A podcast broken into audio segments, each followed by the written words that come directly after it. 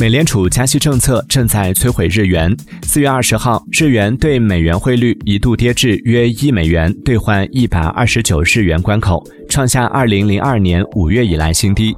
不仅是对美元，日元近来对其他非美货币也同样表现疲软。